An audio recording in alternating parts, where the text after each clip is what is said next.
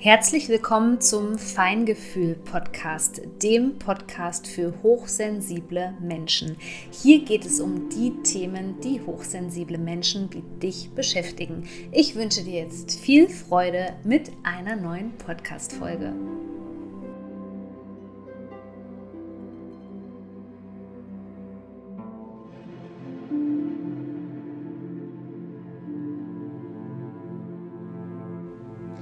Da die Sperrnächte ja für viele von euch eher etwas Neues sind, dachte ich mir einfach mal, dass ich eure Fragen von allen Plattformen einsammle und die dann hier in einer QA sozusagen im Podcast beantworte.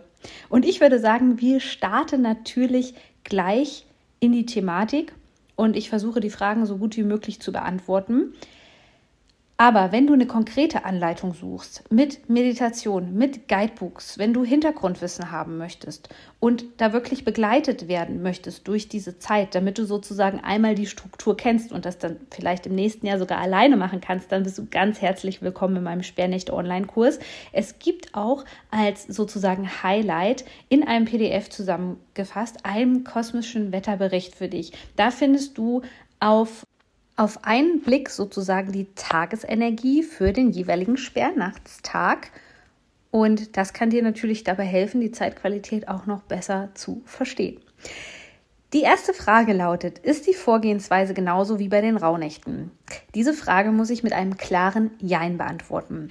Dafür brauchst du jetzt so ein bisschen Hintergrundwissen. Also, die Sperrnächte haben nicht so eine lange Tradition im Bereich der Persönlichkeitsentwicklung oder in der spirituellen Szene, wie auch immer. Mittlerweile werden die ja überall genutzt, die Rauhnächte, also möchte ich das auch gar nicht so eingrenzen. Ich finde das ganz wundervoll, dass man das mittlerweile überall findet und jeder eigentlich weiß, was die Rauhnächte sind. Mm, die Sperrnächte die wurden erst so in den letzten Jahren als äh, modernes Konzept eigentlich genutzt. Also die alte Tradition, die gibt es natürlich. Ähm, jemand, der aus Bayern beispielsweise kommt oder aus Österreich, wird das kennen, die Sperrnächte. Da ist das bekannter als ähm, vielleicht in den Regionen, wo du lebst.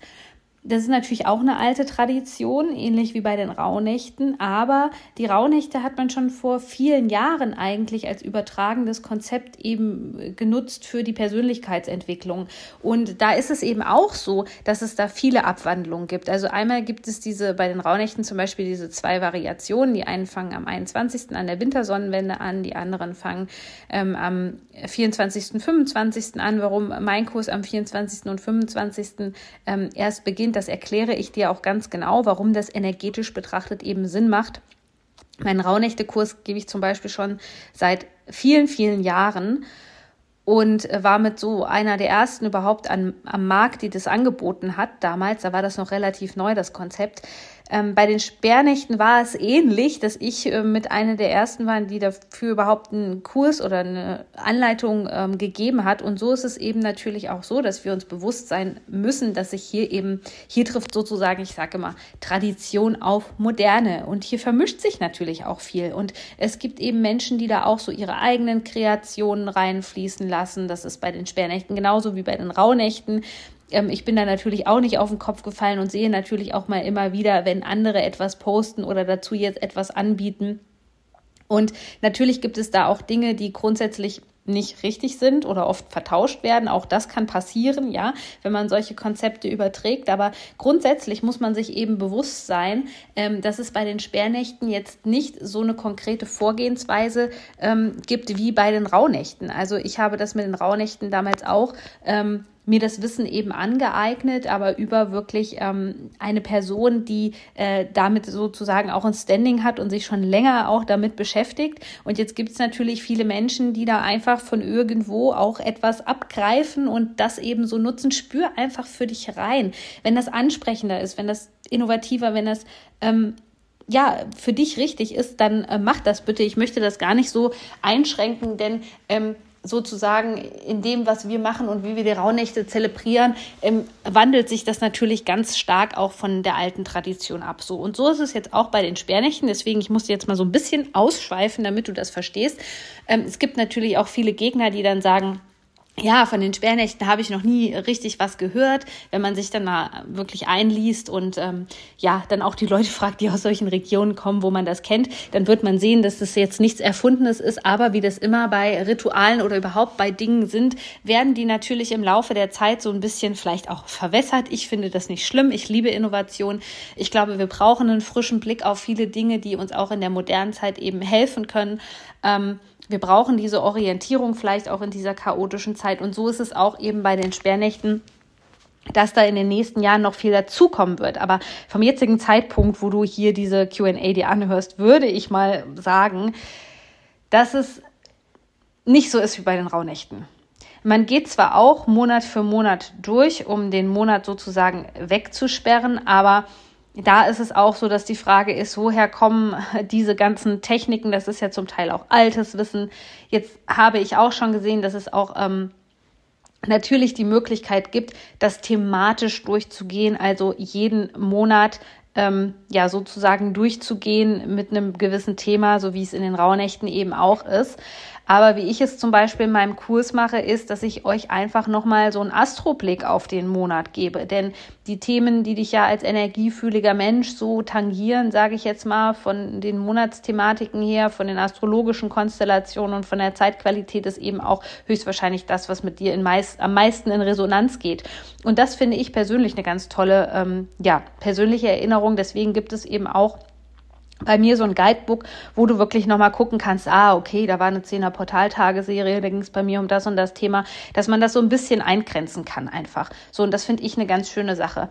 Also welche Tradition so momentan, ich sage jetzt auch mal am Markt vorherrschend ist, wenn man sich vielleicht auch andere Kurse anguckt und Konzepte, ist eben dieses, und das ist für mich auch sehr, sehr stimmig, dieses wirklich Monat für Monat nochmal einen Rückblick zu machen, sich mit der Monatsenergie vielleicht auch zu verbinden und dann eben den jeweiligen Monat mit einem Ritual oder einfach nur gedanklich oder wie auch immer wegzusperren.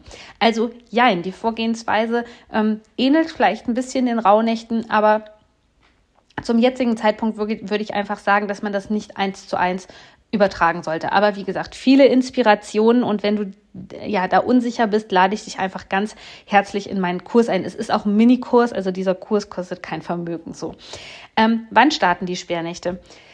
Ähm, ja, auch da habe ich wieder unterschiedliche Dinge mittlerweile ähm, gelesen. Deswegen möchte ich dich nochmal schnell aufklären und dir auf jeden Fall ein bisschen was über Maria Empfängnis erzählen. Falls du auch jetzt ja meine Podcast-Folgen eben noch nicht gehört hast dazu, kannst du dir aber gerne nochmal anhören. Zum Beispiel in der energetischen Triade erkläre ich auch nochmal die Dynamik, die uns eben immer im Dezember jetzt gerade als hochsensible Menschen ähm, ja sozusagen betrifft, sage ich jetzt mal.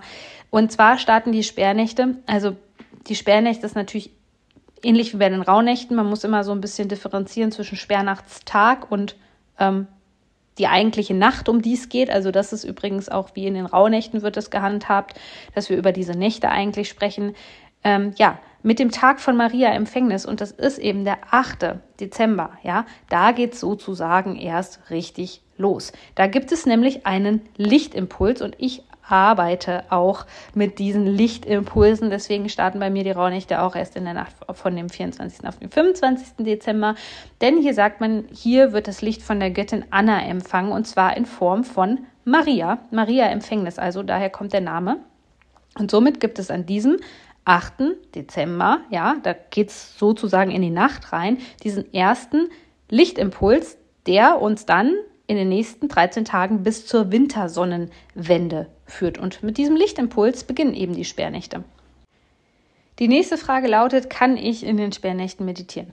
Natürlich kann man das auch machen als Unterstützung, egal ob du ja, ähm, eine Meditation schon irgendwo hast, die du nutzen kannst. In meinen Kursen gibt es in diesem Jahr zum Beispiel eine Loslassmeditation, die dich dabei unterstützen soll, auf der mentalen Ebene Dinge loszulassen. Und es gibt eine Verbindungsmeditation, eine ganz kraftvolle, die dir dabei helfen soll, dich mit der Monatsenergie zu verbinden. Und im Allgemeinen ist natürlich alles erlaubt, was dir gut tut. Ich würde dir auch in dieser Zeit einfach empfehlen, dass du zum Beispiel für dich sagst, okay, ähm, ich gehe ähm, an jedem Sperrnachtstag raus in die Natur beispielsweise. Das nehme ich mir vor. Und wenn es nur fünf Minuten sind und ich durch den Stadtwald tapere oder ähm, ja, in den Wald gehe oder mit dem Hund ähm, nochmal rausgehe an einem bestimmten Kraftort, du kannst dir dann natürlich auch deine eigenen Rituale, ähm, ja, dich von deinen eigenen Ritualen bedienen und inspirieren lassen. Also da gibt es keine Vorschriften. Natürlich kannst du auch in den Sperrnächten meditieren, wenn du das magst. Jetzt kommt die große Preisfrage, nämlich wie genau soll ich das alte Jahr wegsperren? Ja, da steckt so ein großer kraftvoller Begriff dahinter. Ja, natürlich muss man sich bewusst sein, dass äh, Loslassen im Allgemeinen eine schwierige Sache ist. Ja, also gerade wenn man einen Trauma-Hintergrund hat, kann Loslassen sehr, sehr, sehr schwierig sein, weil Loslassen natürlich auch etwas mit Verlust zu tun hat. So, deswegen würde ich sagen, dass man das Ganze auch eher in einem übertragenen Sinne sieht. Und ich sehe das gerade in den Sperrnächten, die, da wird was angestoßen. Also natürlich kann es sein, dass sich das erst während des nächsten Jahres wirklich manifestiert für dich. Ja, dieses endgültige Loslassen.